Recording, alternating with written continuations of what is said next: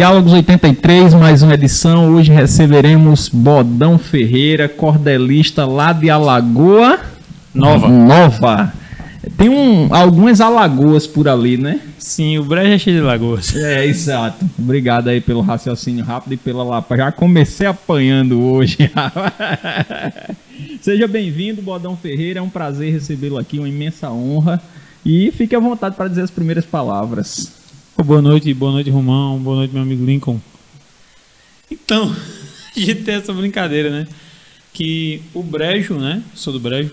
E tem um, algumas lagoas, né? Lagoa Seca, Lagoa Nova, Lagoa Grande, Lagoinha. E tem lagoa dentro que nem é do Brejo, mas.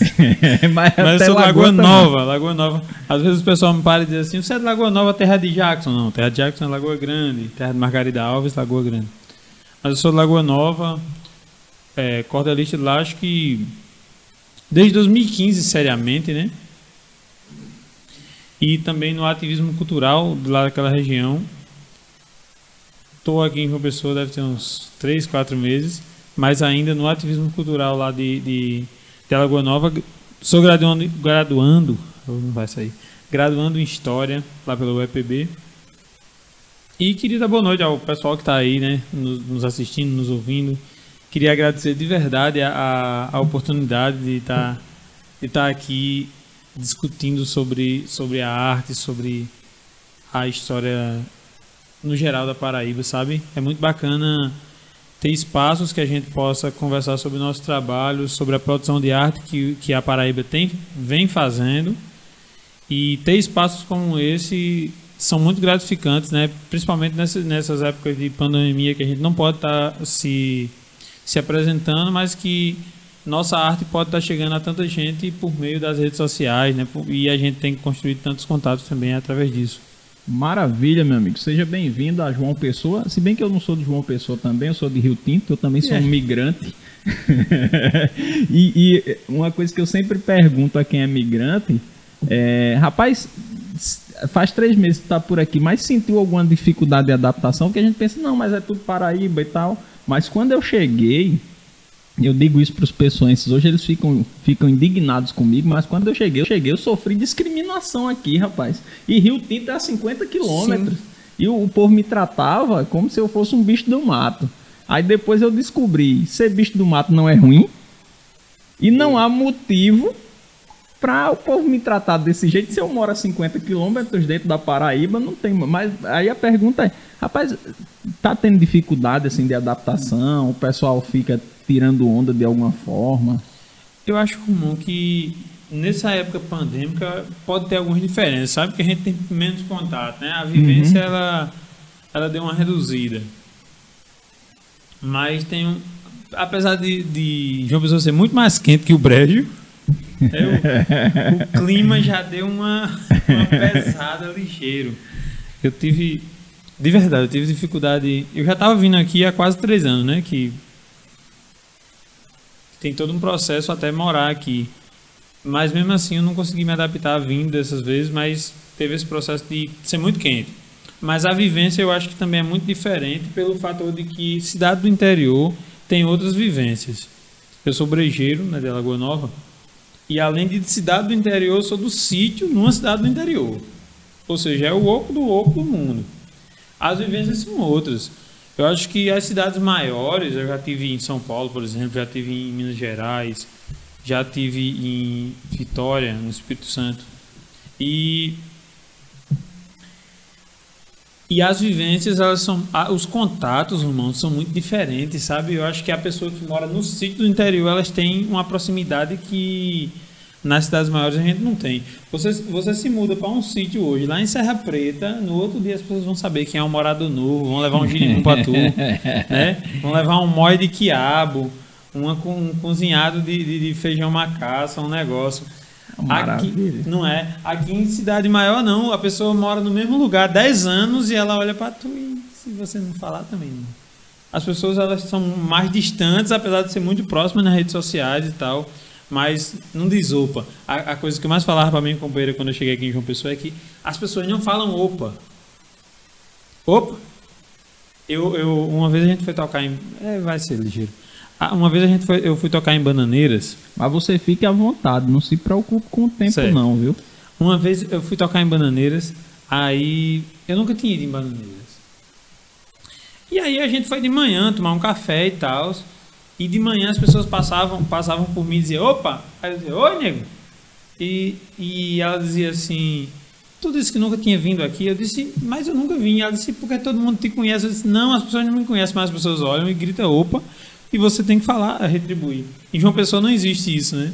Mas cidade do interior, você chegar em Areia, em Lagoa Nova, Lagoa Grande, em Arara, as pessoas olham pra você e dizem, oi, nego! Você diz, opa! Ou você diz opa primeiro. Aqui o povo não fala opa, eu fico, olho pra pessoa e digo, faz o quê? Mas a pessoa nem fala, né? Então são outras São outras vivências. outras né? vivências, eu acho que são outro, outros jeitos de se comunicar. É uma decivilização social. Que eles chamam de civilidade, né? Mas nem sei, as pessoas ficam muito perto, né?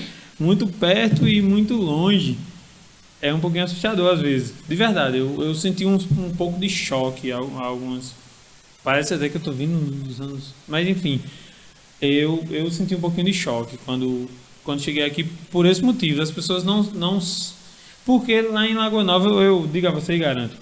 Se você for pro mercado você vai fazer quatro amigos na fila do mercado. Em menos de 10 minutos. Na feira, você for comprar uma alface, você faz. Aqui eu acho que são outro, outras formas de se comunicar. As Então, relações são outras. Sim, né? são outras relações. Então eu, eu estranhei isso. Eu acho que, além do clima, que aqui é muito mais quente, ainda bem, graças a Deus, ontem foi um friozinho, né? Mas para um brejeiro aqui é muito quente. Mas seja bem-vindo, viu, a João Pessoa. Essas relações, como você é cordelista, como você é artista, você vai ver que no meio artístico as relações são mais próximas, né? E são mais amigáveis do que no mundo real. Mas Você vai ver isso daqui a, a alguns dias. É, e quando foi que você se descobriu cordelista? Você disse, epa, não disse opa não, você disse, epa, eu levo o jeito pra coisa. Romão, eu acho que é um processo. Acho que não teve um estalo de dizer eu sou cordelista, mas teve um estalo de dizer assim, eu preciso fazer cordel. Que talvez eu era cordelista desde menino. Sabe, eu fui criado pelo meu avô, no meu registro nem tem nome de pai, né? Mas meu avô me criou e meu avô nasceu em 1934, né? Zé Rato, ele foi um senhor analfabeto, analfabeto de letras, e ele nasceu na região de Areia, né? Naquela região de Vaca Braba. E ele, mesmo sendo analfabeto, ele comprava cordel em areia. E tinha uma menina do, do, do engenho, acho que era uma sobrinha do dono do engenho, algo assim, que ele dava uma moeda para ela quando ele recebia. Ele era cambiteiro. Para as pessoas que não sabem o que é cambiteiro, é o cara que bota a cana no burro e leva para o engenho para moer. Então o pai era cambiteiro, era o guia, do, o cabo que levava o, o burro. E quando ele recebia na sexta-feira, ele dava uma moeda para a menina ler o cordel que ele levou para ela até ele decorar. Toda semana ele comprava um cordel, mas ela tinha que ler até que ele decorasse. Então, o pai, ele tinha decorado, memorizado inúmeros cordéis, inclusive alguns gigantes, como a chegada do Lampião no Inferno, né? a peleja do Segadeirado Zé Pretinho, Jesus e o Homem do Arroz. Tinha cordéis gigantes memorizados. Incrível isso. E sem, e ele não sabia ler letras, né? O pai não sabia ler letras. E ele conseguiu memorizar isso. E quando tomava umas canas, ele garantia também o improviso, né? Também, também garantia o improviso. Que é ler, porque ele entendeu a métrica. No, ele me- quando ele me apresentou o cordel, ele me falava com tatatá, né? Ele dizia as sílabas, dizendo, essa sílaba tem que ter. Essa, ela não falava com essas palavras, mas dizia: um verso tem que ter sete tá.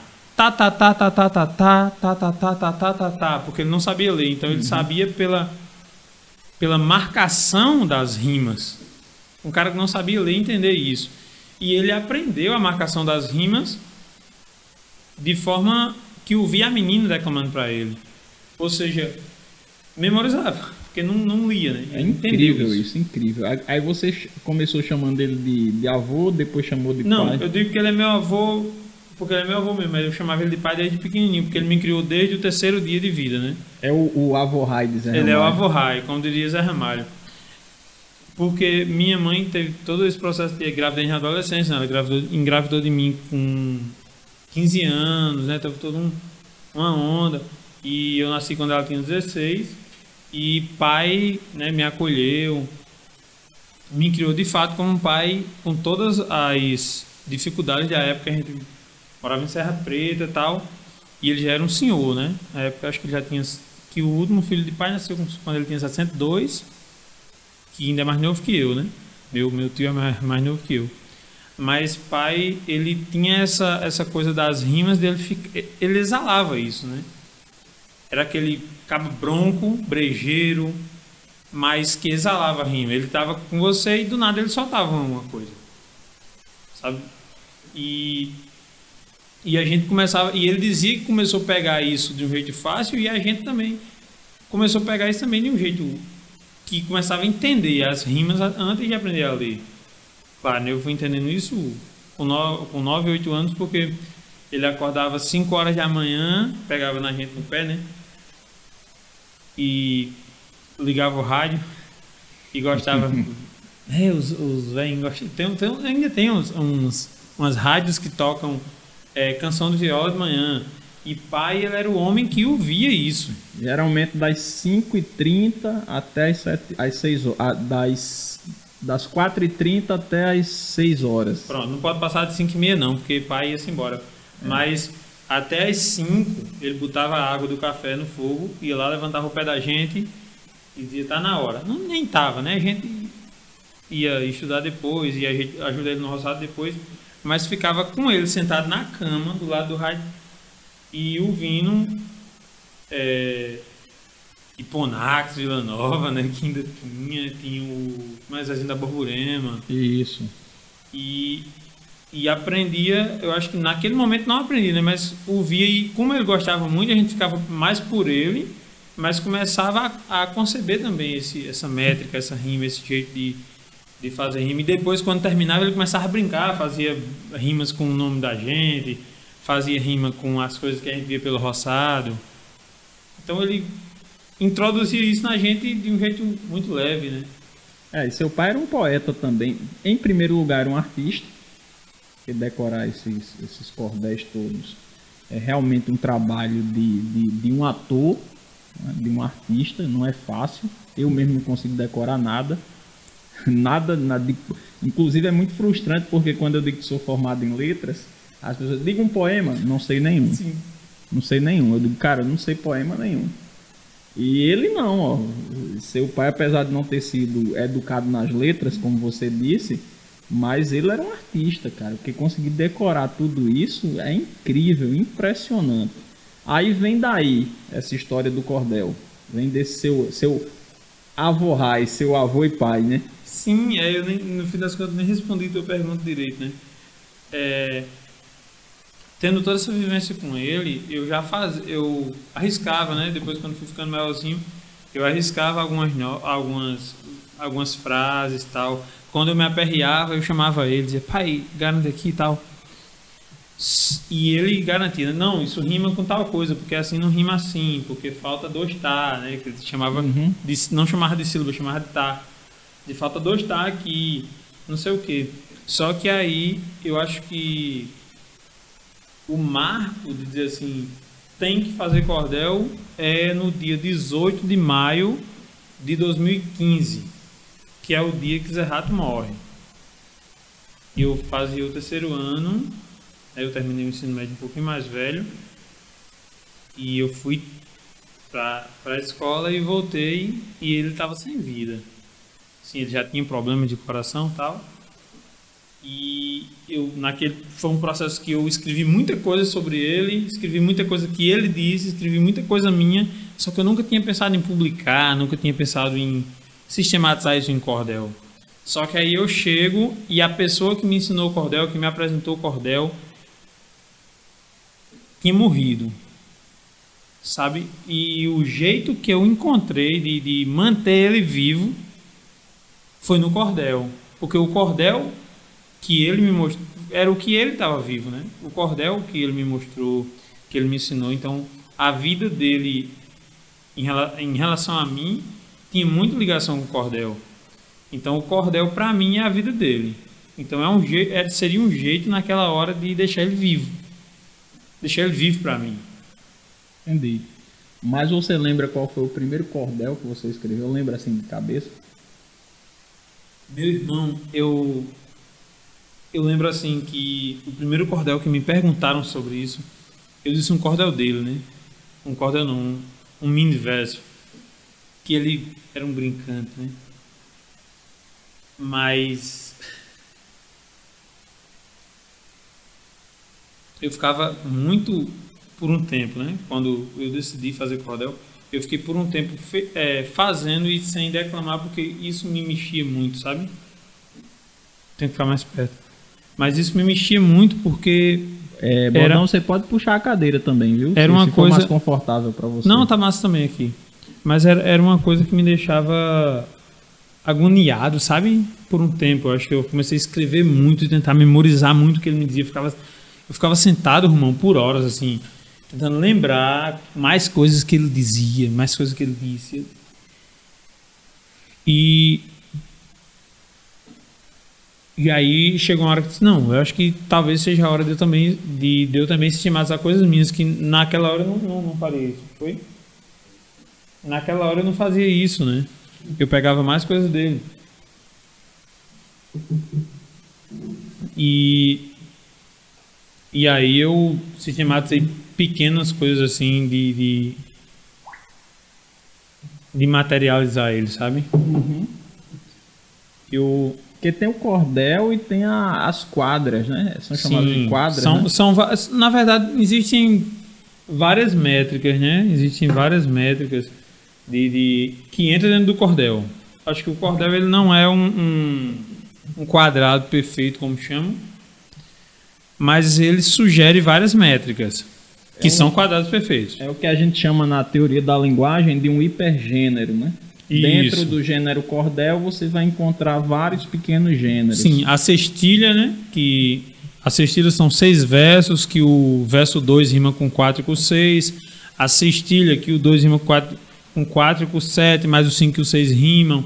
A quadra, né? Que batatinha quando nasce esparrama pelo chão. Essa é uma quadra. é a mais clássica. Mas essa é uma quadra, né? E por exemplo, o, um dos mais conhecidos, a sétima, né, que diz: Havia um cangaceiro por nome Pilão Deitado que morreu numa trincheira em certo tempo passado, que foi no céu não entrou, no inferno não ficou. Como é? Havia um cangaceiro por nome Pilão Deitado que morreu numa trincheira em certo tempo passado, que foi no céu não entrou, no inferno não ficou. Esqueci a última. Último verso. Mas, mas é um, uma sétima e aí existe a sexta. A décima, né? A décima é uma das que é, mais. Que é a clássica, né? A décima é uma das, das mais. Eu, eu considero uma das mais complicadas de fazer. Porque o verso 1 tem que rimar com, os, com o 4 e o 5, a 2 com a 3, e, e a 10 com a 8 e a 7. Então é muito minuciosinha, né? Uhum. Um, do, uma das pessoas que deixaram a décima muito famosa foi o Zé Ramalho, né? O Alceu Valença deixa isso muito famoso. O seu Pereira, que você falou o nome dele ainda agora, ele gosta de escrever décima. O Siba, né? Que é cirandeiro. Inclusive, seu Pereira, você está convidado a participar do Diálogos 83, viu? Seria uma, uma, uma, pessoas... uma grande presença, um prazer tê-lo aqui. São pessoas mais novas que, que seguram essa, essa, esse jeito de escrever, né? Mas Alceu faz, Zé faz, mas é uma coisa dos violeiros, né? Do repentista, de usar o mote, né? Eu, eu o primeiro a primeira décima que eu fiz foi em 2017, sabe? assim, é muito pouco tempo no fim das contas, porque eu ficava mexendo com a, ce, a cestilha, a, a septilha, e nunca tinha me arriscado porque eu achava que era meio complicado. Já eu sou muito fica, sempre ficava muito vidrado nos caras que faziam mote, né? E aí eu peguei a partir do mote também, que foi na época, não vou nem dizer o governo, mas teve uma, uma intervenção no Rio de Janeiro, intervenção federal. Mas você pode dizer o governo, aqui não tem isso. Certo, não, né? era o governo Temer. Então teve uma intervenção federal e, e ele, né, ele disse que o exército podia subir o rio mesmo e metralhar todo mundo tal. E aí eu tava conversando com, com um compadre meu lá no brejo e eu disse, mas nego, se as armas entram pela fronteira, o que o exército faz lá na favela? Aí ele disse: Isso não dava um mote, não, compadre. Eu disse: Oxi. e não é que dava. Aí eu fui para casa com isso anotado e fiquei um dia tomando três garrafas de café e uma de Serra Preta, tentando entender como é que eu costurava esse assunto nisso. Eu consegui fazer quatro estrofes em cima desse mote. Foi a primeira vez que eu consegui escrever em cima de um mote quadradinho, assim, de uma décima. Em cima de um mote. Mas tu lembra desse? desse? Lembro, sim. Hum, bota pra eu... descer aí, meu patrão. Eu disse começando. O discurso do ódio só avança e as favelas ainda a penar. Quem se diz ser de bem quer se armar, sendo mais um sujeito da matança, sem crescer na mente a desconfiança que o Brasil não produz é clientela. Essas armas, em sua grande parcela, vêm da indústria bélica estrangeira. Se as armas entram pela fronteira, o que o exército faz lá na favela? Magnatas mortais do capital usam armas pesadas, munição. Quem não sabe pede uma intervenção ao invés de atacar a raiz do mal. E aqui a burguesia nacional usa o tráfico em benefício dela. Um combo de armas e drogas atropela a lei pela divisa brasileira. Se as armas entram pela fronteira, o que o exército faz pela fronteira? O que o exército faz lá na favela. É estranho ver uma facção do Rio T, arma norte-americana, além da coca, o crack e a grana, negociados por ladrões da nação, parlamentar, parlamentares que ao morro negam pão e oferecem cemitério e cela, e depois, no intervalo da novela, vão nas redes dizer qualquer besteira e se as armas entram pela fronteira, o que o exército faz lá na favela? Se protegessem a terra, o céu e o mar, iam ao morro só para proteger fome e sede de um povo a padecer, sem saúde ou direito de estudar, sem ter um canto digno para morar, e exposto a tantas outras mazelas, excluindo esse monte de sequela que fez nossa nação ser prisioneira, se as armas entram pela fronteira o que o exército faz lá na favela? Foi esse a primeira décima. Rapaz, e fez com competência a primeira, viu? Você estava treinando nas cestilhas para fazer uma décima, né? E pior que eu fiz no governo Temer, isso e deu muito pior depois, né? Deu muito pior depois e, eu fiquei pensando aqui, tu, tu, tu, tu declamando aí, eu pensando, rapaz, tem certeza que foi no governo Temer? Não é assustador isso, né? É, porque tá, tá muito atual isso, né? Tá muito atual, né? Lincoln, eu tô ouvindo o retorno aqui, viu? Eu tô igual a Tim Maia. Tô ouvindo o retorno aqui. Mas acho que é o retorno do teu computador. Agora ficou beleza. Tu tava ouvindo também o retorno? Tava sim. Tava, então não é paranoia minha, não. É né? não, é não. Os negócios que ele tá tomando dá certo. É, eu, eu, eu, eu, eu sou esquizofrênico que eu sempre procuro. Leve, um esquizofrênico leve. Aí eu, quando eu escuto alguma coisa, Lincoln já passou por isso, mas meu irmão, tu tá, tá escutando isso também pra saber se isso sou eu. E eu, com, e com eu, não, eu não disse porque eu também achei que eu era esquizofrênico. Eu disse, é, foi... é, é, é, é, e, e é, boêmios esquizofrênicos, né? Porque a gente tá tomando boêmio aqui. Eita, não pode dizer que a gente tá tomando. A gente tá tomando boêmio aqui. Aí pode ser que a esquizofrenia viesse do álcool, né? É essa, é ela, essa, essa, essa marca. Mas você não disse qual foi o primeiro. E você pode dizer o Zé Rato também, se você se sentir confortável, né, claro. Não, o Zé Rato disse, disse um aqui, eu não sei como é que é seguido. Mas pai, ele tinha um problema no, nos olhos. Difícil, as pessoas que estão aqui não vão conhecer pai. Mas quem conheceu meu pai, ele tinha um problema, não sei nem o nome, de verdade. Mas ele tinha um problema onde a pele das pálpebras dele era invertida, de verdade. Sim, sim. E você não via os olhos dele. Era Sim. uma pele em cima dos olhos Sim. e os cílios ficavam dentro dos olhos. É muito doido dizer isso, porque eu nunca vi outra pessoa com esse problema. Mas eu acho que existe, viu, cara? De verdade. Eu nunca vi outra pessoa com esse problema. Se tu vê mãe, mãe, a mulher dele, que foi esposa dele por 40 anos, não tá viva lá ainda e super lúcida, né? E, e pai tinha esse problema desde os 30 e pouco, 40 anos. E aí, o último que eu, que eu lembro, que eu disse, pai, tire uma onda aí, né? Aí ele disse assim, eu já tô ficando velho, com a vista muito cansada, enxergando muito pouco daqui para aquela calçada. Mulher, eu tô vendo muito, mas homem eu não vejo é nada. Aí eu disse, "Cê é né?" Tua mãe que devia não ficar muito Mãe não mansa. gostava, mãe não gostava não. Mas pai era. Mas pai morreu com 80 anos, sabe? Vai gaiato, era mais gaiato que danado. Teve o último, último filho com 60 aí. Quanto? 62. É muita Ismael, coisa. não é, é, ele é meio, meio cuidado. Mas, É engraçado que esse meio coisado é, é, é sinônimo pra tudo, viu? Esse meio é? coisado por aqui, não é meio É. coisado. não, pai, pai era. Porque pai era aquele cabo que eu acho que ele não percebeu que era adulto, sabe? Ou eu acho que o, o, o- as coisas de hoje não, é outro formato, né? Mas ele era um menino, pô. De verdade, de 80 anos, ele. Claro, ele não, nunca ficou ruim, assim, no sentido de depender da gente, de, de não entender as coisas. Mas ele morreu com 81 anos. Se você perguntasse assim, seu Zé, em 51, quem eram seus três vizinhos do lado esquerdo? Ele sabia o nome dos vizinhos. Então era uma pessoa que era lúcido, inteligentíssimo, entendia. Se mandasse ele ele improvisar, ele improvisava com as métricas direitinho. Então era uma pessoa eu Fora, queria fora do eu, comum, né? eu queria ficar com 60 com aquela cabeça. Rapaz, eu tô chegando aos 40, já não tô muito bem. Eu não digo, eu tô dizendo 60 assim pra... 60 para não dizer que eu me esqueci da, da bolsa em casa hoje. Foi Mas enfim, mesmo. mentira, é é só pra dizer que é. Foi ontem.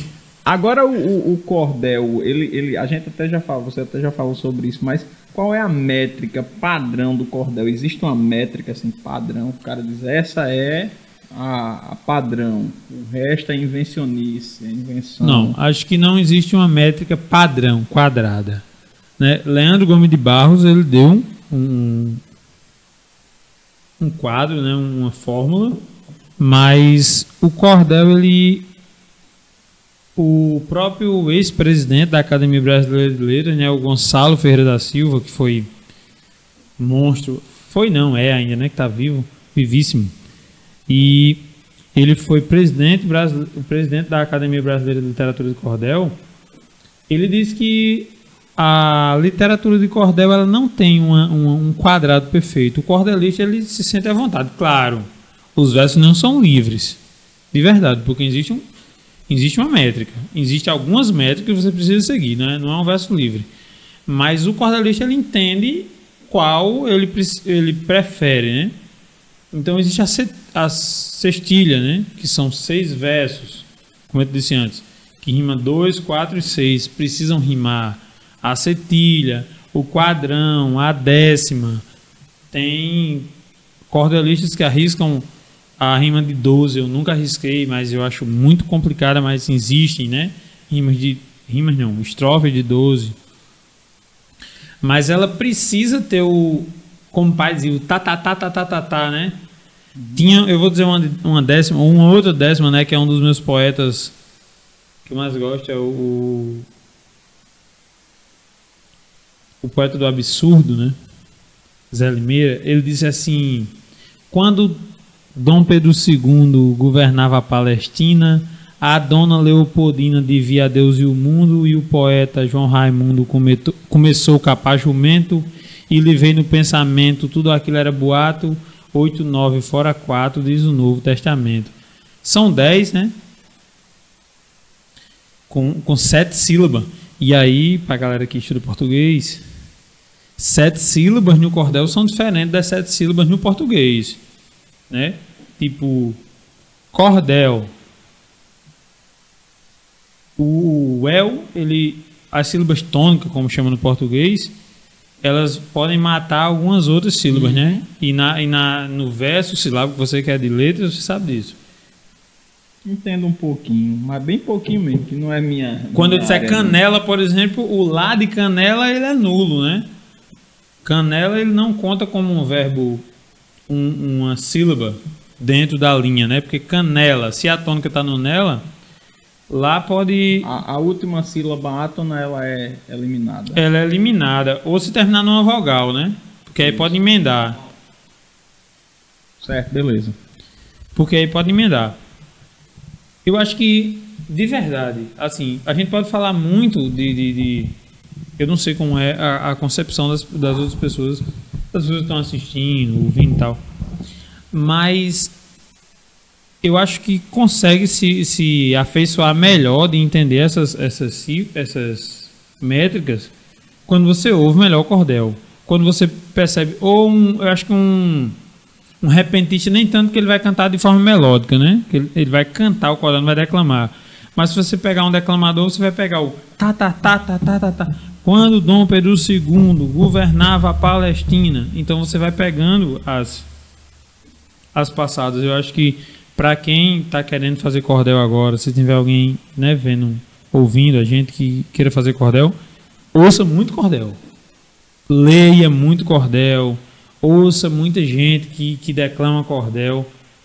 Porque você não vai acordar e vai dizer assim, eu vou fazer cordel. Né? Não, não, não é bem por aí.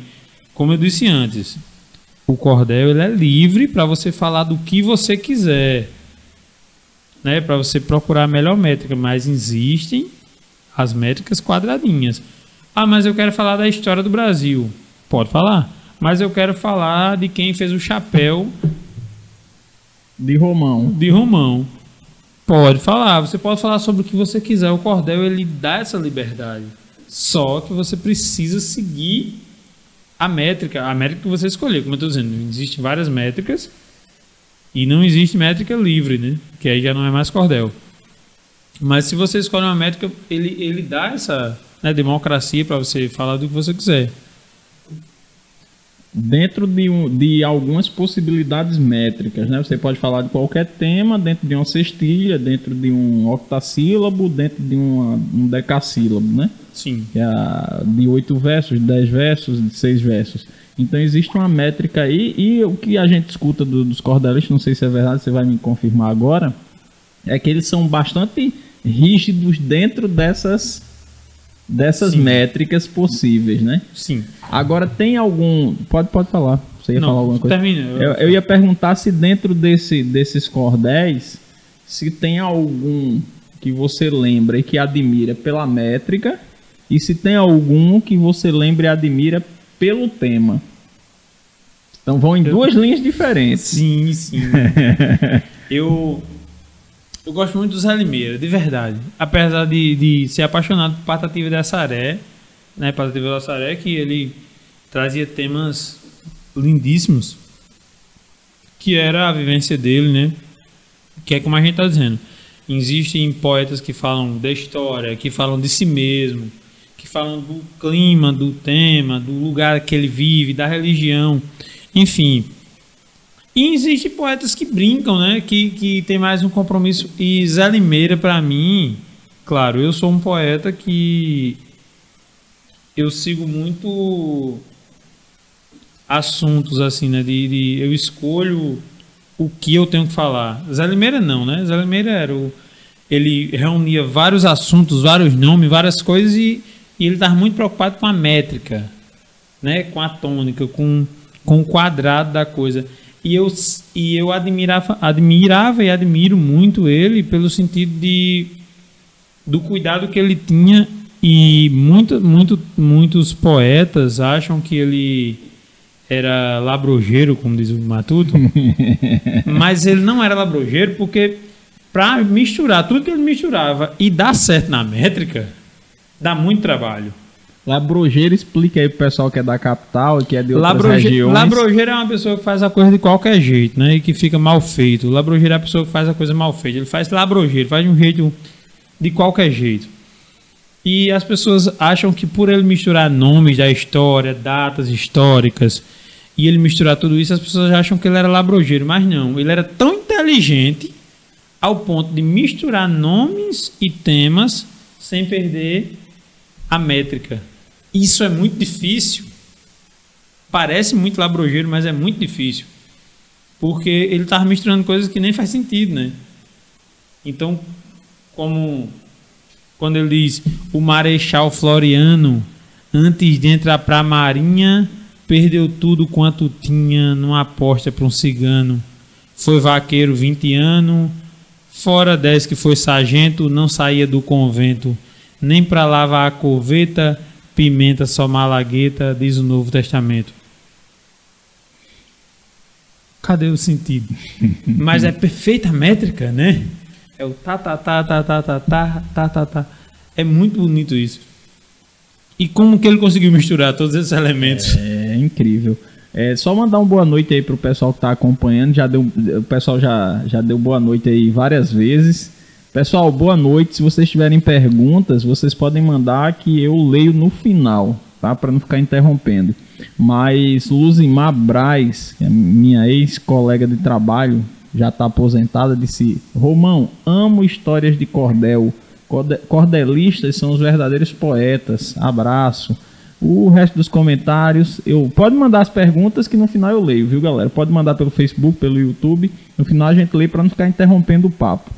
Agora, você, você falou de, de Limeira, que, que admira a métrica dele, misturando as coisas e tal. Agora eu quero a outra parte. Aquele cordelista que você gosta pela temática pelo poder que ele tem de, de falar sobre determinados temas. E aí, se você lembra de algum e se, se pode declamar algum. Eu acho que eu vou voltar pro meu velho. à vontade, fique à vontade. Porque, de verdade, irmão, eu, eu tenho muito, muito de verdade, influência assim no, no, né, no Zé Pacheco, né, que era quem criava vários, vários cordéis no, no sentido de, de, fantástico, né? Ele, o, o Zé Pacheco ele é mais do fantástico. O próprio Leandro Gomes de Barros, ele, ele era muito fantástico, né? Ele criava fantástico no sentido de criar fantasias, uhum. de criar histórias que eram impossíveis, né? Como por exemplo, a chegada do Lampião no Inferno, né? Toda uma, uma fantasia. É, o Leandro Gomes de Barros ele criou um poema que eu eu fiquei assustado assim quando eu vi, porque eu disse que, que sensibilidade né, ele teve. E eu vi o Ariano Suassuna declamando, dizendo assim: se eu conversasse com Deus, iria lhe perguntar por que que sofremos tanto quando viemos para cá? Que dúvida é essa que a gente tem que morrer para pagar? Leandro Gomes de Barros ele segue numa, numa métrica nesse, nesse cordel, né? Contestando, eu acho que não é contestando Deus, mas perguntando coisas que que é nosso estilo também, né? Que eu digo a sensibilidade que ele teve no fim do, do, do século XIX, né? Falando isso, né? Se eu conversasse com Deus, ele ia perguntar por que, que sofremos tantos quando viemos para cá? Que dúvida é essa que a gente tem que morrer para pagar? Leandro Gomes de, Barro, de Barros pergunta isso para Deus assim. Né? Que sensibilidade teria esse homem para perguntar isso? E, e, e num tempo hoje é mais, muito mais pesado, né, falar sobre sobre coisas de religião. Mas Leandro Gomes de Barro dizia dizia coisas que que a gente podia pensar Será que um cordelista pode. Que era aquela hora que ele podia dizer, né? O cordelista podia falar sobre tudo, né? Que o pavão misterioso, né? Que é um, também é uma história fantástica. Que Jesus e o Homem do Arroz também é uma história fantástica, né? Que Jesus transforma o arroz, isso aqui. Mas são, são, são elementos que dizem que o cordel ele não tem, não, não tem um quadrado que que, que, que as pessoas precisam ficar presas a ele de tema nem de, de, de, de rima. Claro, precisa escolher. Mas que exist, existiam e, e isso não ficou preso ainda. Corda lista como os, os que eu acabei de citar, que a gente pode também falar do que a gente quiser, né? A gente pode falar de político, de religião, de amor, de seca, comparativa falava. Pode misturar as coisas também. Eu acho que, que o cordel ele não, ele não pode ficar preso. E aí, só fechando a tua pergunta, para mim, Leandro Gomes de Barros, né, o que pegava temáticas e transformava, inclusive acho que aqui na Paraíba ele é considerado o pai do, do cordel, e o brincante das palavras, Zé Limeira. Entendi. E Bodão Ferreira, tem alguma coisa aí pra gente? Bodão Ferreira tem coisa que só a bexiga. Vá dizendo. Mas, então, eu trouxe um, um, alguns cordéis aqui. Mostra aí pro pessoal, dá pra mostrar, Lincoln? Eu não sei se dá, eu vou fazer aqui feito um baralho. A- Ali, ó, na, naquela lá. Eu, eu vou misturar aqui feito um baralho pra, pra não, você pode cores- mostrar um por um, não se preocupe não. Pode, Vá eu mostrando, vá, mostrando, é naquela Qual? câmera ali Nessa? e... e qual, Vocês Lincoln? mostraram duas diferentes. Nessa aqui? Certo. Vá mostrando, dizendo o título. Esse aqui foi o último. ó. Não sei se, se vê. Será que vê? Cruzeiro de São João. Cachaça e rapadura, esse aqui, ó. Eu vou deixar esse aqui guardado porque são, são cordéis específicos. As benzedeiras, pra ver. Fundação Emancipação. Porque, qual a onda? Teve alguns desses aqui que foram feitos para para uma, uma época específica. Os índios do Prince. Dá pra ver? Porque eu faço, eu faço cordel já tem um tempo. Agora, antes de você continuar, como é que o pessoal faz para adquirir esses cordéis? Quem ficou interessado, gosta de ler cordel, coleciona. Inclusive, um abraço para o meu professor, ex-professor, é, é professor até hoje, né? Manuel Matusalém, que tem mais de 6 mil cordéis colecionados em casa. É. Quer dizer, quando eu estudei com ele em 2004, ele tinha 6 mil. Então, Eu não tá sei falando de quase 20 anos. Eu não sei quanto ele, quanto ele tem hoje, que nunca mais eu cruzei com ele para perguntar. Então, o professor Manuel Matos Além, um abraço. E é possível que ele fique interessado. Se chegar nele, se ele, se ele, se ele ver isso aí. Massa. Mas on- onde é que a gente, a gente pode adquirir esses cordéis? Então, eu tenho um, o Instagram, né? Que é Bodão, Bodão sem o, sem o tio, Bodal, underline Ferreira, no Instagram. E o, o Zap, né? Que é o número mais fácil, vocês podem chamar. É o 83 Paraíba 981 64 9496 98164 9496 esses só só concluindo que parte desses cordéis aqui eles foram feitos com a temática específica, né? Em 2020 acho que até eu perguntei sobre isso, mas eu fiz eles com uma temática específica porque tem, tem como eu estou dizendo, tem cordéis que foram encomenda, por exemplo, esse aqui, ó, hoje é aniversário de Joselito Lucena, se ele tivesse vivo, Hoje seria aniversário dele. Joselito Lucena seria um dos maiores é, locutores esportivos da Paraíba. E o neto dele, o, o Gil, Gilton, ele me chamou e disse: Vamos fazer um cordel para vovô? Eu disse: Vamos fazer. Me manda os elementos. Fizemos um cordel aí, acho que tem um ano. E hoje seria aniversário dele. A gente fez. Então, diga um pedacinho do cordel em homenagem, né? Zé Lito Lucena foi o bom baiano, né? Como chamavam aqui. Ele foi um dos, dos que eu disse. O ser ao longo do tempo, com a história contra a cena, faz desse mundo um palco e da vida uma arena, como fez o bom baiano Joselito de Lucena. Uma cestilha, né? Para Joselito de Lucena. E aí o cordel tem 24 estrofes discorrendo a vida de Joselito. Aí tem outros que eu fiz mais assim de temas, né, como o valor de quem planta, foi um cordel que eu fiz com muita raiva. A gente discute sobre muito amor, né? Mas às vezes a gente tem raiva também. E a gente não pode exceder essa raiva, a gente escreve. São formas de, de, Diga um pedacinho desse, rapaz, aí também. Esse, gente, esse cordel foi um, um- pra gente saber se a raiva era na Vera. Era, era sim. Porque o valor de quem planta, como eu te disse, né? Eu nasci no sítio e tudo mais aquilo que eu já falei. E, quando, e no primeiro período de, de, de- de universidade, um, um professor ele falou que as pessoas deveriam fugir né, do, do, do sítio, porque o sítio era um lugar que não dava nada. O sítio era um lugar que não gerava nada. Então eu, eu, fiquei, eu fiquei sentado lá no, no fundo, eu fiquei agoniado, só de serena.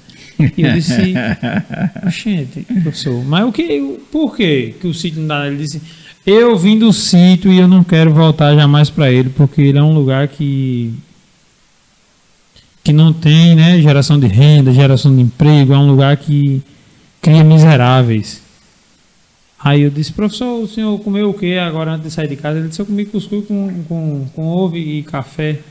Aí eu disse, o café foi o senhor que pilou, foi? Ele disse, não. Se o cuscuz foi o senhor que moeu o milho? Ele disse, foi não. Eu disse, o ovo foi o senhor que botou? Aí ele zangou-se pra lá. né, teve todo um estresse. Eu disse, só para dizer que o senhor dependeu, pelo menos hoje, de três agricultores, né? O que fez o café, o que fez o cuscuz e o que, o que ajeitou a galinha para ela botar o ovo. Mas como eu sou de verdade anti- anti-violência, eu escrevo. Aí eu disse assim, seu moço, eu moro na roça e também produzo lá tudo o que é necessário para minha vida levar e quando sobra um pouquinho, quando sobra um pouquinho, eu passo a negociar. Eu, eu nunca fui estudar, tudo eu aprendi aqui. Trabalhando com meu pai, desse lugar não saí, com a enxada na mão, foi assim que eu cresci. Aqui eu sempre vivi na maior simplicidade, trabalho de sol a sol com a família na verdade e mando sempre para as feiras produtos de qualidade. Ou seja, dizer que o camponês é o cara que produz, né? A pessoa, o coletivo do, do- campo é quem, é quem produz o que aquele professor comeu, né? Naquele dia. É verdade, tem que ter um respeito, né? Tem que ter- Sim, Na verdade, dizer- deveria haver o respeito e a valorização do homem do campo, né? Sim. Que nós estamos, infelizmente, ainda distantes dessa valorização, né? Agora, eu acho que vai chegar uma época, sabe, Bodão, que vai haver um retorno para o campo. As coisas vão se tornar tão insustentáveis na cidade que muita gente mesmo vai voltar. Quem puder, Sim, vai voltar para o campo, sabe? É um, é um caminho meio que sem volta. sim. As paredes estão se estreitando. Agora você disse que se chateou com esse professor no curso de história. Sim. E o curso de história, eu já tô vendo que sim, né? Mas o curso de, história te inspira de alguma forma na- nas composições? Essa foi uma inspiração, do, não do curso, mas de- da aula, né? Eu acho que quando a pessoa começa a fazer cordel, qualquer coisa ela vai começar a virar tema, né? Como eu tô dizendo, pai ele fazia essas brincadeiras. A gente brincava, ele brincava com o nome da gente, com tudo. E, e no curso de história eu acho que eu meio que não, não de achar um tema, mas que direcionei o cordel, sabe? Porque eu, eu já fazia parte de uma associação, né, a Cajamã, Associação Cultural de Jovens Ambientalistas, e, e a gente começava a procurar cordéis temáticos, né, dizer assim, o cordel é feito para rimar, mas não só isso, né, dá para dar mensagens nesse sentido. Ano passado, quando, quando eu atinei, assim dizer, eu estou no curso de História, e minha cidade, ela, de verdade, ela é muito carente nesse sentido, né? De, de produção, não de produção, de incentivo à, à cultura, à história da cidade. Porque produção tem coisas maravilhosas, irmão. Tem muita gente formada em história em Alagoa Nova e, e não tem esse incentivo de dizer assim: vamos pegar esse material. Alagoa Nova não tem Secretaria de Cultura.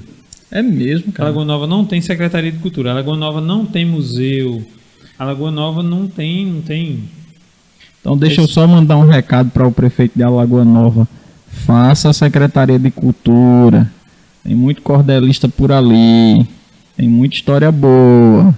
Faça a Secretaria de Cultura. Saia na frente. Sai na frente, Francisco.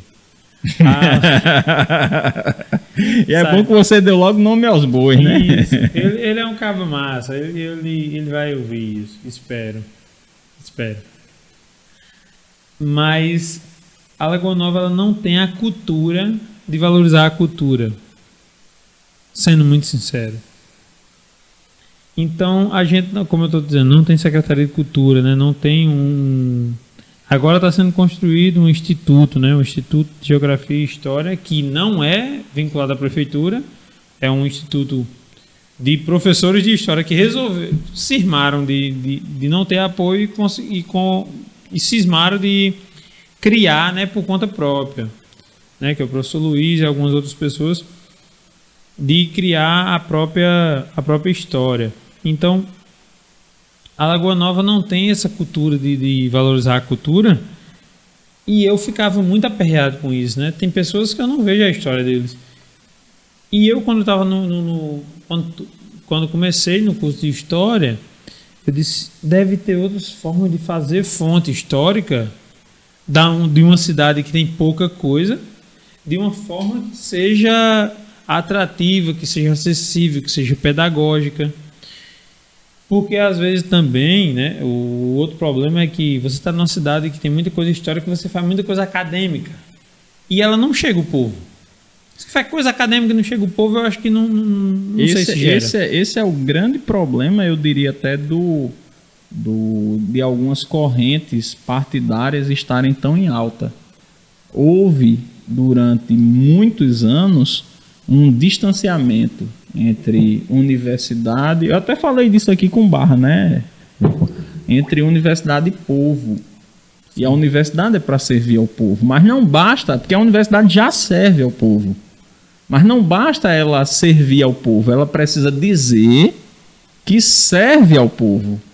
Né? Porque toda pesquisa das universidades públicas, ela chega, direto ou indiretamente, ela chega no povo. Um remédio, tecnologia e tal. Mas não basta chegar e o povo não saber de onde vem. É preciso chegar né? e é preciso que o povo saiba que aquilo é resultado de uma pesquisa que foi realizada dentro de uma universidade pública. 95% das pesquisas que são realizadas no Brasil são em universidades públicas. Mas é preciso que se diga isso. É preciso que haja um estreitamento. E, e- e dentro do, do- do- da história de um povo, não sei se é, acho que até eu estou roubando sua fala, acho que até você vai falar disso. O Jacques Legoff ele diz que a história é a história de uma sociedade e a história de uma sociedade é a história de um indivíduo, de um sujeito, entendeu? Então meio que quando você conta a história do sujeito você está contando a história daquela comunidade. Por quê? Porque aquele sujeito ele foi educado dentro daquela sociedade. Então aquilo que ele pensa, aquilo que ele fez, inevitavelmente está atrelado àquela cultura a que ele pertenceu. Então quando você conta a história do radialista, você está contando a história do povo. Sim. O Né? próprio Paulo Freire diz- dizia que a, a universidade não devia ter muros, né? E não fala de muros. Sim, de- sim. Fala do sim. mu- muro ideológico, né? De dizer assim, o que as pessoas estão produzindo, as pessoas de fora da universidade sabem disso. É. Então, eu estou contando aqui na história da Lagoa Nova as coisas de Alagoa Nova, mas as pessoas de Alagoa Nova sabem? Sabem. Ou eu, eu deixei de uma forma que elas soubessem, porque eu não deixei com muita proparoxítona, Aham. né? Falei de um jeito que as pessoas entendem. A busca de dizer na literatura de cordel o que ela sabe sobre ela mesma, sabe? Quando eu escrevi aqui sobre sobre as benzedeiras, por exemplo, favor. Olha aí, a benzedeira é, é né? o representativo de uma cultura. Então escrever sobre época. isso é, é assustador, sabe? Para algumas pessoas que entendiam que a história era para falar sobre o grande prefeito, o grande fazendeiro, o grande governador, o descobridor não sei das quantas. E a benzedeira que está lá no sítio sendo parteira quando não tinha hospital, quando não tinha. Sabe? Então, como é que fala da pessoa que, que, que receitava o chá de alecrim quando não tinha UPA, quando não tinha SUS. pois é. Por que que fala do grande prefeito, do prefeito, que nem sabia que era grande, não sei se ele tem 1,90m, mas o prefeito, não sei das quantas, o grande latifundiário, o desbravador, e, o, e a benzedeira, e quem levantava a espinhela caída. São histórias que são pouco contadas, sabe, Romão? Uhum. a gente é, é, aquilo que meu professor disse lá na UFPB de dizer que é a história do sítio né podia ser porque ele foi educado a culpa não é, nem- é dele. Ele foi educado que aquilo de onde ele vem não é para ser levado em consideração. E a gente tá aqui para dizer que é sim. Não tô aqui para ir na rua que é o nome um governador que eu nem sei o nome. E se eu fosse para a rua que se chamasse né se minha rua se chamasse Raul Seixas, e se minha rua se chamasse Zé Rato, e se minha rua se chamasse Zé Limeira, e se minha rua se chamasse Dona Filomena, que foi uma benzedeira lá em Lagoa Grande, que não é Lagoa Nova, Lagoa Grande, eu sou de Lagoa Nova, mas que foi uma benzedeira conhecidíssima. Tem uma rua, eu não sei se alguns amigos que forem de Lagoa Grande estiverem assistindo, tem alguma rua chamada Dona Filomena? Pode ter com o nome de um vereador, de um governador. Então, só para dizer que a- o cordel ele vem agora, Romão, com um caráter historiográfico. Perfeito. Ele, ele tem sim cunho e, e compromisso com a história do, do, do Nordeste, da Paraíba e das pessoas que nem tiveram voz, né? Já que se disse isso, como você está dizendo, e, e muitos outros de, de- do próprio Paulo Freire, do próprio.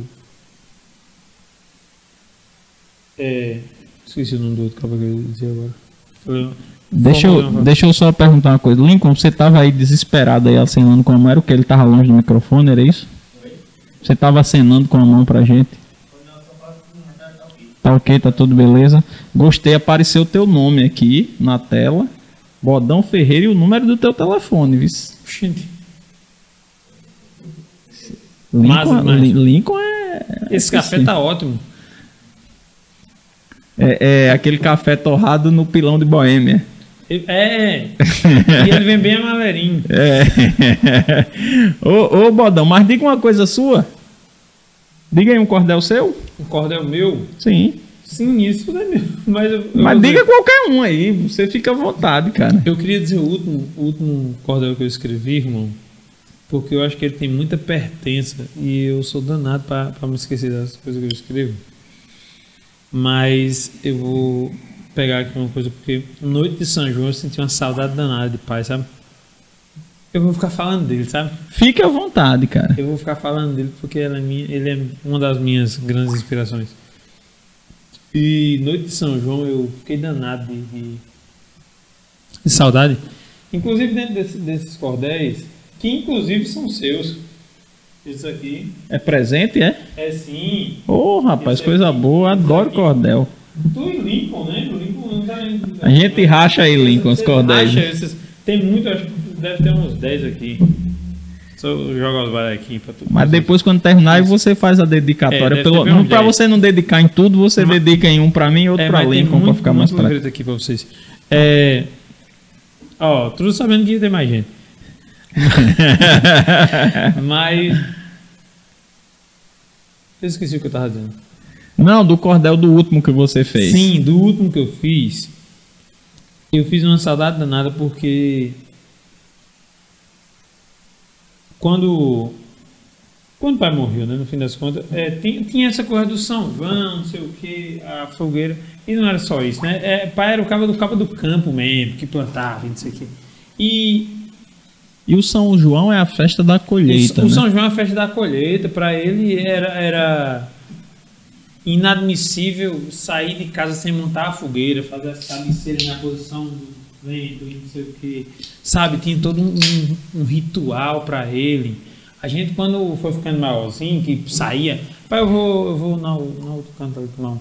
Aí pai dizia, mas deixa a fogueira direitinho aqui, porque ele já tava mais velho. né? Uhum. não tinha todo um cuidado dele.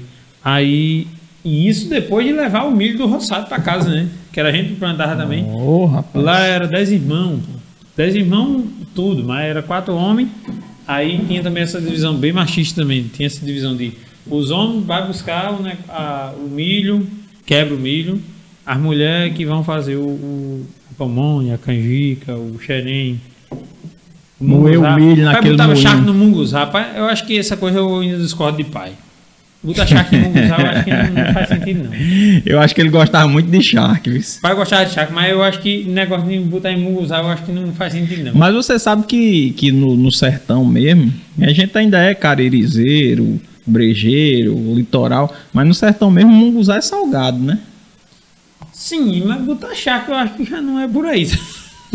eu acho que é um... Mas, mas aí, aí se tivesse um sertanejo aqui, ele ia entrar numa discussão, aí ia começar aquela discussão, o teu munguzá não presta porque é doce. O rapaz não presta o teu porque é salgado. Eu acho Porque o munguzá do sertão, se tiver alguém de sertão aí assistindo, vai dizer, o munguzá do sertão ele é salgado, né? Eu- e aí mas- cabe charque. Mas eu acho que vamos sozinho, porque, por exemplo, pamonha pra mim, pamonha tem que ser salgada. Pamonha. Munguzá tem que ser doce. Pra mim, não tô dizendo que é uma lei federal, não. Dizendo que pra mim, munguzá tem que ser doce e pamonha tem que ser salgada. Só Mas não- que mas- pai- mas- mas você- Só que mãe, com todo o cuidado Mas dela... você dizendo isso com- com- do jeito que Bolsonaro está perdendo popularidade, ele vai instituir isso como decreto nacional, viu? Eu quero é que ele não saiba nem o que é milho. Eu acho que ele não sabe nem o que é milho. Mas mãe, ela fazia, ela, ela tinha esse cuidado, né, de fazer que ela gostava também, ela gosta também de munguzá doce. Pai já morreu mesmo, ele não vai nem ouvir isso. Mas mãe gosta de munguzá doce. Mas pai gostava de munguzá com charque e castanha. Castanha de caju. Castanha de caju. E talvez ele tenha essa brecha de, de pessoa que não pensava direito. Mas enfim. Mas eu fiz um, um, um cordel aqui sobre, né, sobre a saudade que eu tive dessa semana. Eu escrevi isso quarta-feira, noite de São João. Terça-feira, foi? Quarta-feira. E eu disse assim: Pai botava um roçado no alto em Serra Preta e no tempo da colheita ia atrás do resultado o milho para ser quebrado com fava lá no pendão, plantava no dia então do seu xará São José. E se tudo certo der, nós colhe no São João. Um milho jaboatão, mãe passava no moinho, e o creme mais fininho era para o canjicão. Se ficasse inteiro grão, era para fazer xerém e o munguzá também. Mãe temperava risonha, amarrava a pamonha sem esperar por ninguém. O angu que no tacho ficava, para nós era uma resenha. Perto do fogão de lenha, a panela nós rapava e ainda não se saciava e saía na carreira que no terreiro a madeira já tinha o fogo pegado e ia ter milho assado para comer lá na fogueira. Eita, coisa boa. Eu fiquei cheio de água na boca aqui, viu? Fiquei cheio Mas- de água na boca. Rapaz, que coisa bonita, né? Agora tinha um nomezinho lá pro, pra raspa da, da panela. Que tem. Não, tem, tem eu com mais gosto de que ele não. então isso é o que importa. É, Bodão, me diga uma coisa. Ainda existe. Você, ainda existe muito, muito cordelista aqui no Nordeste?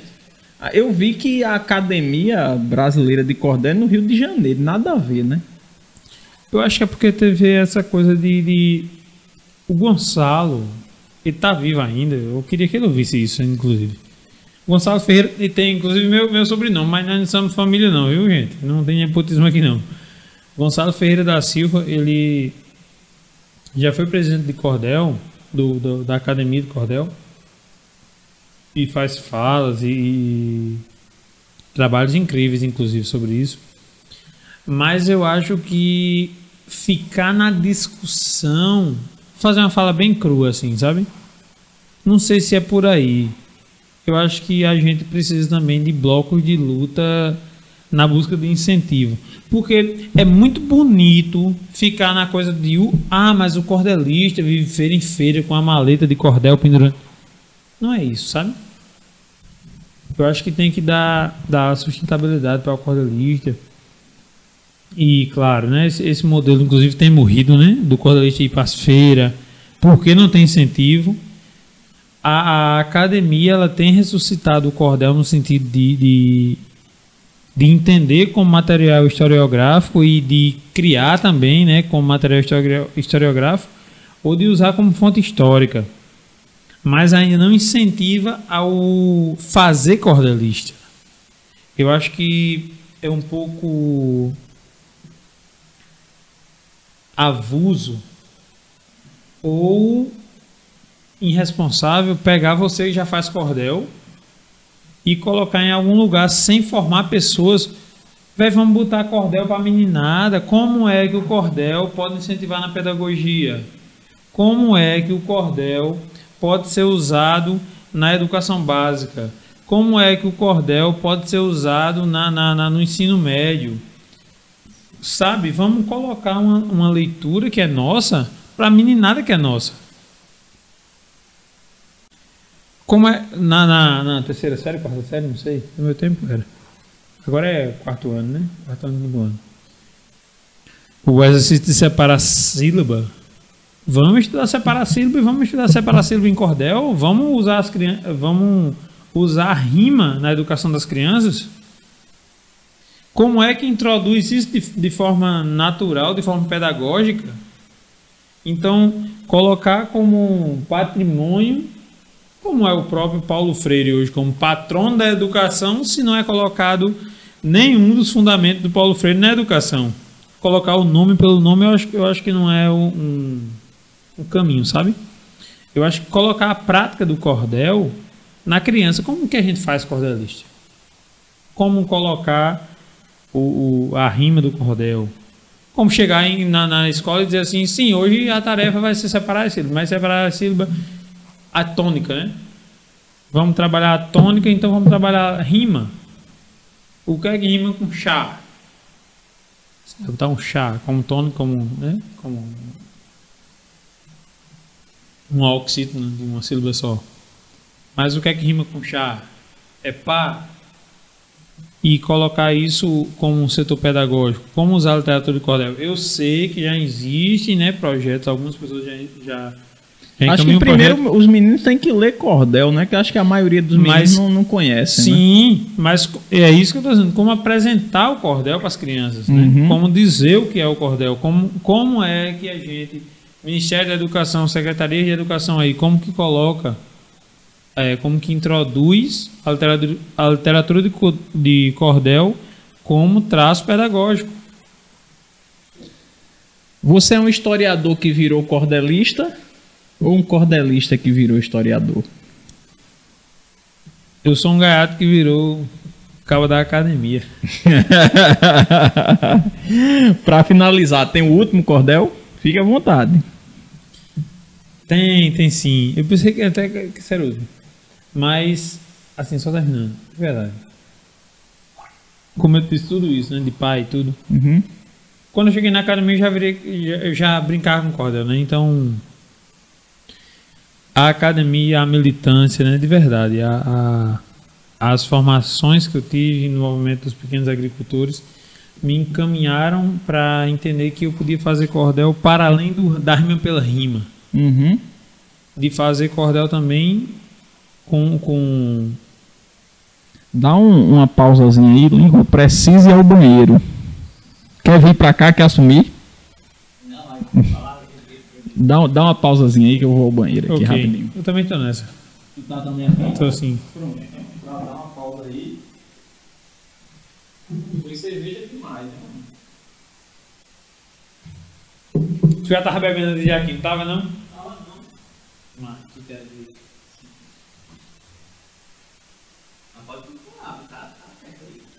Oxente. Tu não faz isso não, menino. Massa. Então, a, a coisa de, de ser cordelista e ser historiador, né? Eu já estava trabalhando com cordel quando entrei na academia. Então, entender a academia seria um jeito de vincular ou direcionar meu cordel. Era entender que qualquer coisa pode ser feita em versos, né? Qualquer discussão, desde que seja Jacques Legoff, Desde que seja Karl Marx, desde que seja. Tudo pode ser feito em literatura do cordel.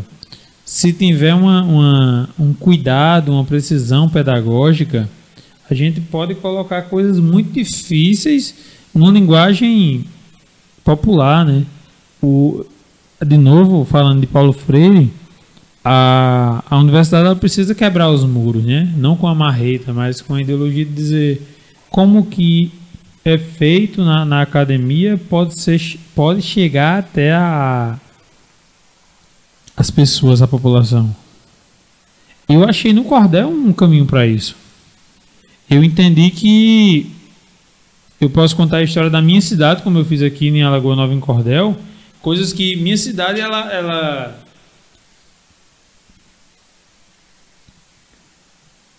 ela faz ela faz manifestações que não está nem no dia, sabe? Como comemorar o próprio aniversário. O aniversário da cidade de Alagoa Nova é feito no dia errado. Porque um historiador disse que o documento de Alagoa Nova era em outro dia. E faz 100 anos que Alagoa Nova comemora o aniversário no dia errado.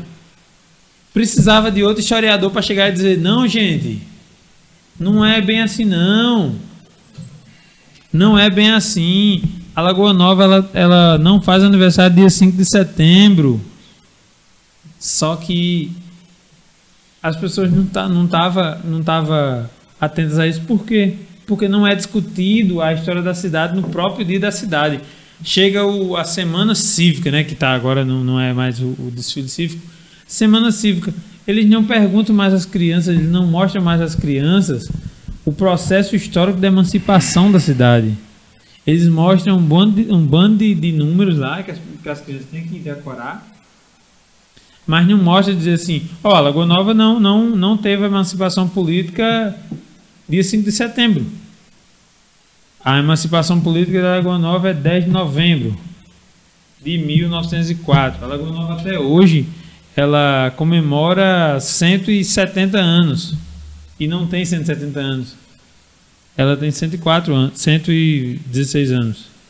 Porque a história contou uma coisa, não é história, né? Pessoas mal intencionadas contaram uma coisa na história que não estava no documento. Como o cordel pode mudar isso? Sendo vinculado de uma forma tão popular quanto que as pessoas entendam que dizer assim, sim, mas esse cordel aqui está dando outra data. Será que esse aniversário não está errado? Então é, é, usar o cordel como é, ponto de formação. Bodão, se você precisar ir ao banheiro, fique à vontade, viu? Aí Vou quando sim. você voltar, a gente encerra. Massa. Beleza? Aí você vai dizer aquele cordelzinho básico, né, Lincoln? Lincoln, gostei dos mexãs de hoje, viu? Deu tudo, foi tudo redondinho, tudo perfeito. É. E depois, ainda bem que Bodão, que é o convidado, vai ao banheiro também, porque senão o pessoal vai ficar dizendo, não, no meio da, do bate-papo, foi ao banheiro, não sei o quê. Né? Ainda bem que ele vai também, porque aí eu tô, tô com salvo-conduto, né? Tô com salvo-conduto. Não, ele. É, Romão foi, mas aí o convidado foi também, né? Mas deu tudo certo, hein, Lincoln, com o Mechan, foi. Ficou legal demais. Gostei pra caramba. Gostei pra caramba. Faltou o lanche do pastelão mania. Elton tá, Elton tá doente hoje. E hoje ia ser bom. Ele ia mandar hoje pastel. Ia mandar sair pra você, que eu disse que você tava de dieta. Aí eu mandar sair pra você. Ia mandar o hambúrguer. Faz, faz. Não é aquele hambúrguer artesanal, né? É um hambúrguer normal. Mas faz também. Tá? Tem o açaí tem o pastelão. Ele ia mandar tudo hoje. Mas aí eles bicho todo doente. Suspeita de Covid, inclusive. Mas não é porque ele veio aqui pro estúdio, não, viu? É, tal, eu acho que nem é Covid, eu acho que é reação assim. Você tá dizendo, eu acredito em você. Né? Mas enfim, mas semana que vem. Semana que vem, pastelão mania. Mano dobrado. Bodão, é, aí você tava contando a história da Lagoa Nova, mas diga aí, você é um gaiato que você disse que é um gaiato que virou acadêmico. Eu não concordo com isso. Eu acho que a academia está precisando de, de pessoas do povo como você, né, um menino do sítio como você, para estar tá integrando lá. Não sei se você viu, se você não viu, você vai lá e assista, que vai ser muito legal. Tem uma entrevista, viu, Lincoln, de Jonga. Jonga é um rapper. Você conhece Jonga? Sim, mineiro. É um rapper mineiro. Ele deu uma entrevista pro Provoca, é com Marcelo Tais. Não vi. É, é, é maravilhosa. É maravilhosa a entrevista dele. E uma coisa que ele disse que ele, ele estudou a vida inteira em uma escola pública. Aí ele foi fazer o curso de história ele imagina, aí ele dizendo, né? Você imaginei quando chegasse no curso de história, numa universidade pública, eu ia encontrar o quê? Gente de escola pública. Sim. Foi o oposto. Chegou na universidade pública, encontrou gente que vinha da classe média, ou seja, que eram de, da, da rede privada. Sim. Ele disse, então tem alguma coisa muito errada na estruturação educacional do Brasil. Como é que você estuda a vida inteira na escola pública e quando você termina o ensino básico, você vai para uma universidade privada. E como é que você estuda a vida inteira numa universidade privada, numa escola privada, e quando termina os estudos, você vai para uma universidade pública? Sim. Aí ele diz isso, ele levanta esse questionamento lá no, no Provoca, né? Que é um, um programa com Marcelo Tais e tal da cultura. E aí eu acho, considero que é preciso é, gente como nós, quando eu entrei também, eu venho do interior, também sou de uma origem muito humilde. É, é, é, preciso gente como nós na universidade, porque tem coisas que a gente enxerga que o pessoal que é de classe média, de classe média alta, não consegue enxergar.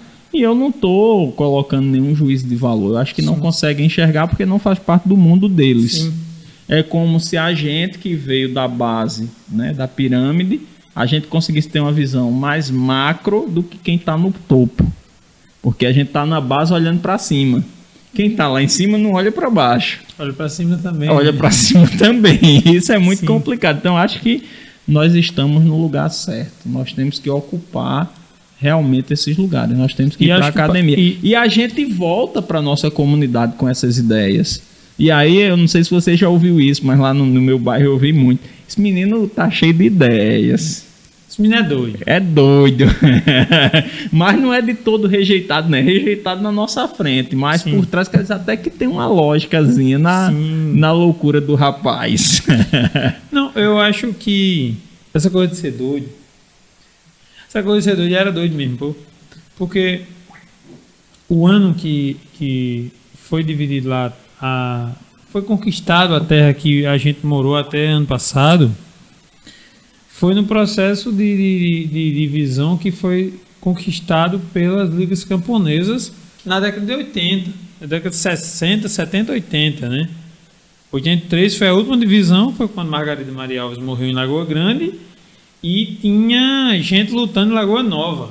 E em Lagoa Nova desistiram da luta porque tinha morrido, Lagoa, é, tinha morrido Margarida Alves, ou seja, se continuar lutando vai morrer mais gente, né? Uhum. E eu sou fruto dessa. Eu nasci em 95, mas eu sou fruto dessa, dessa luta porque pai conquistou terra nessa época.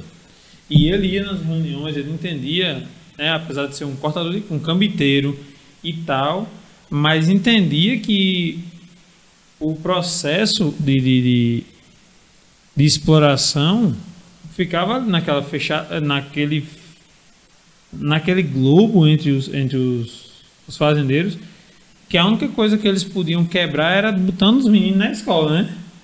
Ó, vai para a escola. Tinha uma coisa que eu ficava assustado quando era criança porque eu, eu amava meu pai e ele dizia assim: vai pra escola para não ser que nem eu. Eu dizia, oxente, eu vou pra escola para não ser que nem pai. E eu quero ser como ele. E eu né? queria ser que nem pai, porque pai é um cara massa que só, né? Vai pra escola para não ser que nem eu. Porque ele entendia, né, que ser um cortador de cana, ser explorado pelo, pelo dono do engenho, era uma desgraça. Só que o cara não entende isso, né? Seu pai é seu. E eu dizia, oxe, meu pai não quer que eu seja que nem ele, não, é. Não, vá para a cidade, né? Que a gente que na época, até hoje, não, só tinha até a quarta série no sítio, tinha que ir para a cidade. Isso. Para não ser que nem pai. A única coisa que eu não sou que nem pai é alto, né? Que pai era pequenininho. Mas pai era bem pequenininho, eu sou mais alto que E aí eu dizia, eu vou para a rua, para não sei igual. A rua, né? Não é para a cidade, eu vou para a rua. Entendo bem, entendo bem. Aqui quando a gente. Fulano mora na rua, aí é um. Um, um, mendigo. Um mendigo. Mas lá morar na rua é morar na cidade. É. O prefeito mora na rua. Lagoa Nova não mora na rua? Não sei qual é a tua cidade. Rio Tinto é do mesmo O jeito. teu prefeito mora na rua? Mora. Mora na rua. Ah, Porque na- mora na cidade. Na cidade, no centro, né? No Isso, centro, no centro centro da cidade. A pessoa mora na rua. Eu não sei se lá tinha isso, mas a gente morava na periferia e quando a gente ia pro centro, a gente, a gente vai pra Rio Tinto. A gente vai, vai, vai, vai pra cidade, né? A gente vai pra cidade. Não, lá era pra rua. Lá nós morávamos tinha pra sítio. rua também, a gente vai Lá, pra rua. lá nós morávamos no sítio, aí dizia, eu vou pra rua. Aí ia, pro, ia fazer a feira. Ia, Isso, principalmente a feira, né? Vai a pra feira- onde? é mãe? Mãe, vai pra onde? Vou pra rua comprar Pra rua. um. Comprar um quilo de bode. Comprar um Eu, negócio. ta- eu tava dizendo essa semana a minha companheira que lá teve um tempo que, que pra mim era lindo. Tinha o- uma competição de, de ruas mais bonitas no São João. Que as pessoas Isso. enfeitavam as ruas. Pra mim, enquanto criança, era lindo aquilo. Eu via as, as bandeirinhas tudo enfeitadas. Que não era bandeira, era uma, umas tirinhas. Eu vi uma foto da semana não achei mesmo. Mas enquanto criança era lindo aquilo. Então ir pra rua era ver aquilo, né? Ir pra rua era ver aquela, aquele painel de coisa, era ir pra rua. Aí hoje em dia fulano mora na rua. A gente diz, pô, coitado, né? mora na rua. É, Mas- mas é essa, essas tuas, teus cordéis aí? Faz como? Imprime como isso aí? Então, esse- esses. A, A capa. Xilogravura, geralmente E- é xilogravura, né? É, eu sou eu sou avesso à xilogravura. Eu sou avesso à xilogravura. Então, os desenhos das capas eles são feitos por mim, é feito a canetada mesmo, porque eu, eu não vou talhar madeira, de verdade. A capa ela é feita, é, é desenhada, eu desenho o miolo, como a gente diz, né? O texto, eu também eu, sou eu que escrevo e tal.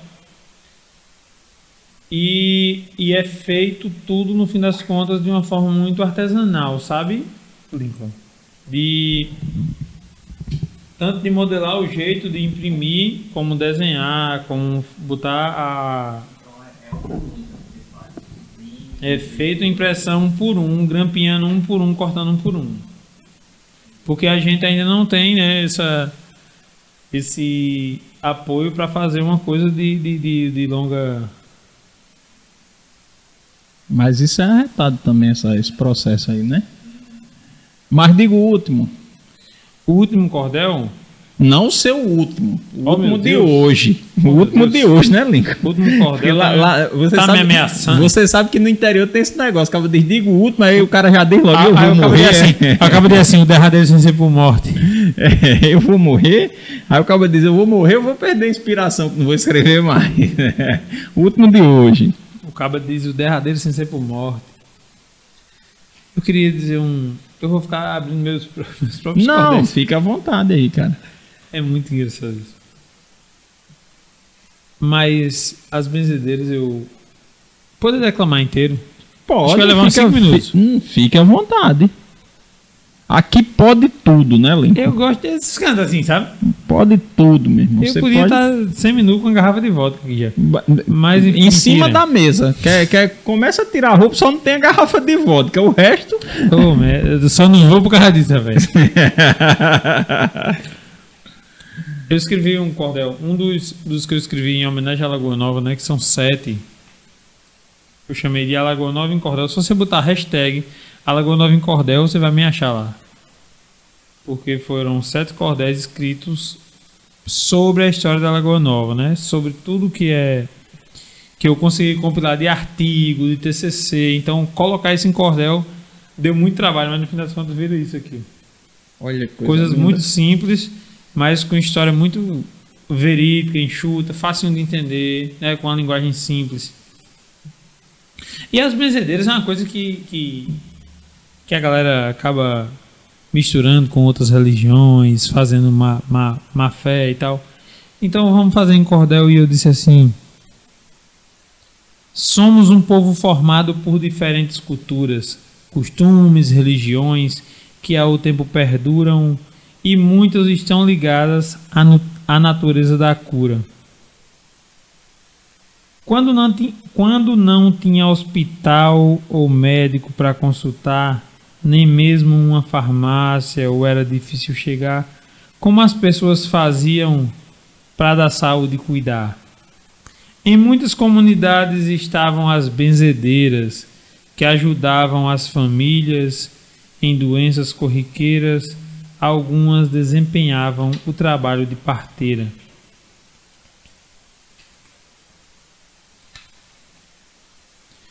Muitas pararam de benzer por medo da intolerância de outros religiosos que tratam com arrogância, sem entender de respeito, espalham ignorância.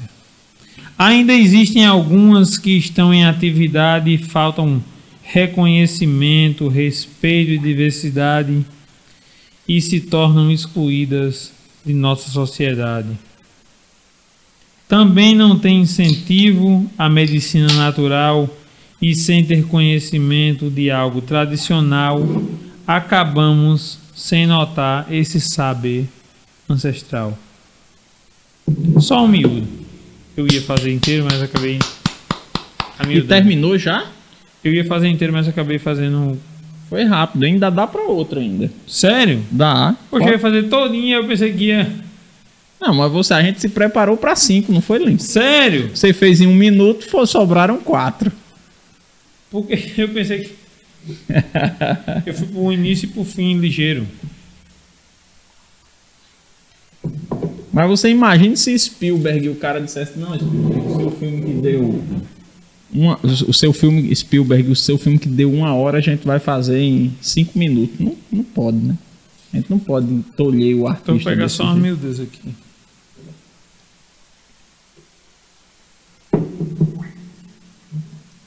Sobre um, um- Vou colocar só um alimento mais cru então das benzedeiras aqui. Para infecções e ferimentos, fratura e inflamação, tinham sempre um remédio e um. in- Eu tô fazendo voz de cabo que vende pomada, né? Nem tá bonito assim.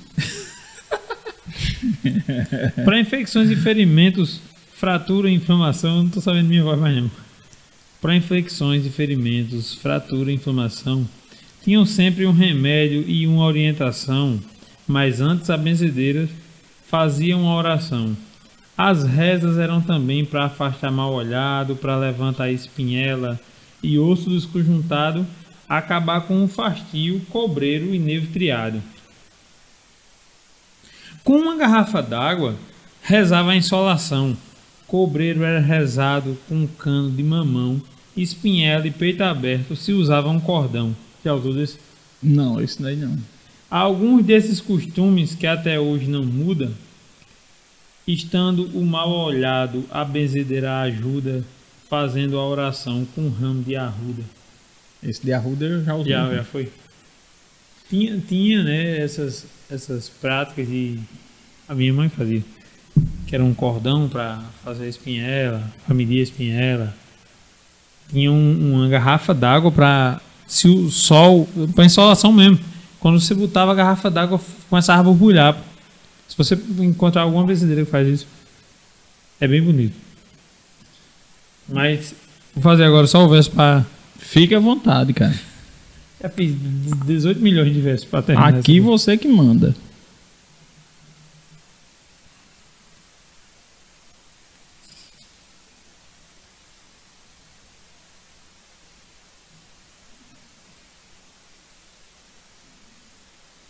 Bodão Ferreira.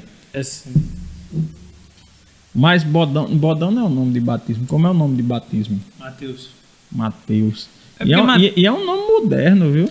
É não, velho. É assim, é moderno, mas vai ter mais de 35 daqui. Olha, nos próximos 20 dias, eu vou prever uma coisa aqui. Nos próximos 20 dias, você vai conhecer pelo menos 5 Mateus. Você pegar a Uber, vai ter Mateus. Se você abrir. A seleção brasileira tem 4 ou 5 jogadores chamados Mateus. Então Mateus é o novo José?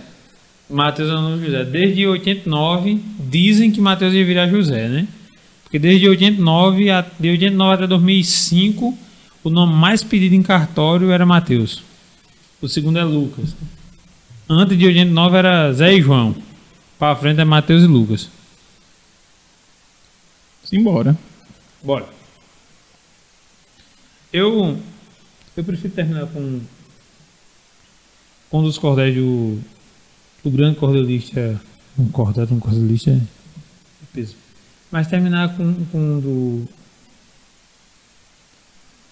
Um cordelista lá do, do, do Só lhe interrompendo um pouquinho, você com essa história de dizer cordel do cordel, você sabe que Camila, Camila Carino vai pegar no seu pé depois. Por quê? Você dizendo cordel de um cordelista, como é que pode isso? retórico, né? Não é? Vai, vai. A professora, a professora vai chamar. A atenção, né? professora vai puxar sua orelha lá, Ô, professora Camila, não faz comigo, não.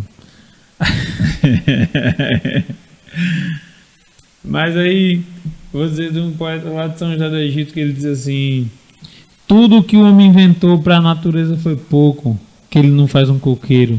E se tentar, fica louco, procurando encanação para tirar água do chão e botar dentro de um coco.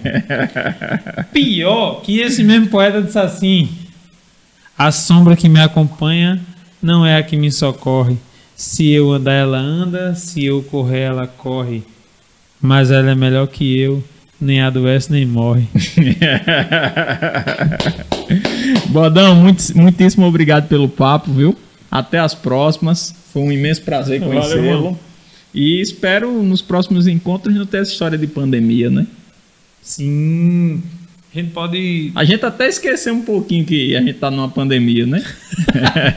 A gente de- deve, né? é, depois curtir muito, depois desse, desse tempo tão, tão troncho, né? Mas, gente, se abraçar não virou fora de moda. Não é cringe, viu? Se abraçar. Depois que se vacinar, né? Pra não virar depois um- uma coisa fora de moda. Mas a gente precisa se abraçar, trocar poemas, trocar ideias e eu quero agradecer de verdade por ter, por ter dado esse convite. Espero de verdade trocar mais ideia contigo depois. Vamos embora. Sem essa agonia de ter câmera, né? Eu, eu sou um pouquinho aperreado com câmera. Rapaz, não pareceu não, viu? Eu pareceu sou- não, pareceu eu- o Lincoln. Tá Eu tranquilo, sou- né? Eu sou agoniado com câmera. Eu sou mais, mais des, des, é uma palavra, desinibido. Sem essas coisas. Mas eu prefiro que outras vezes. Espero que a gente se vacine a tempo de, de, de conseguir trocar melhores ideias, né? Sem, sem esses aperreios, que a gente não faça. Faça lives também para além das rádios, mas mas também faça essas conversas meio povo, que a gente consiga trocar essas ideias cara a cara, que eu consiga depois é, declamar isso para as pessoas. E que o cordel ele não não tá morto nem vai estar, viu? O Ariano, ele que que disse isso por 30 anos, dizendo que as pessoas diziam que a televisão ia comer o cordel, né? E veio a televisão, veio o computador, veio o tablet, veio tudo. E Ariano, onde você tiver o cordel, segue. As pessoas que, é- que gostam da literatura do cordel, não é um problema também que o cordel seja digital, viu, gente? Quem gosta de ler, não é um problema. Eu acho massa o cordel de papel, o cordel físico. Mas, enfim, leiam cordel, o cordel brasileiro tem muita coisa massa. Procurem, pesquisem. Agradeço demais essa, essa conversa, Lincoln. Nome massa, né? Abraham. Eu pensei que tu não tinha bigode, né, velho? Abraham Lincoln. E ele com essa barba, se ele tirar o Com- bigode, ele fica igual Fica cara, o né? próprio Abraham Lincoln. E Romão, gratidão de verdade, velho. Gratidão de Eu que verdade. agradeço, meu Por irmão. esse Vou- papo, por essa troca de ideia, por esse café, muito massa. Por esse café. E- Mas todo mundo que acompanha já sabe que não é café, cara. Ô, gente, vocês não. Ah, pois. Pode ser até café, né, Lincoln? Pode ser até café, né? Pode ser água de coco, pode ser água, pode Então ser... pode começar a entrevista de novo, porque eu comecei todo, todo coisado pensando que eu tava inibido aqui nessa coisa.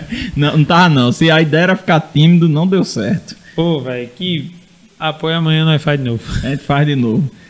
Lincoln, obrigado. Obrigado, Bodão Ferreira. Obrigado, Até as próximas. Um forte abraço. Gratidão. Eu que agradeço. Diálogos 83, mais uma edição. Semana que vem tem mais. Com Gratidão, Regis, e tem uma surpresa no meio da semana.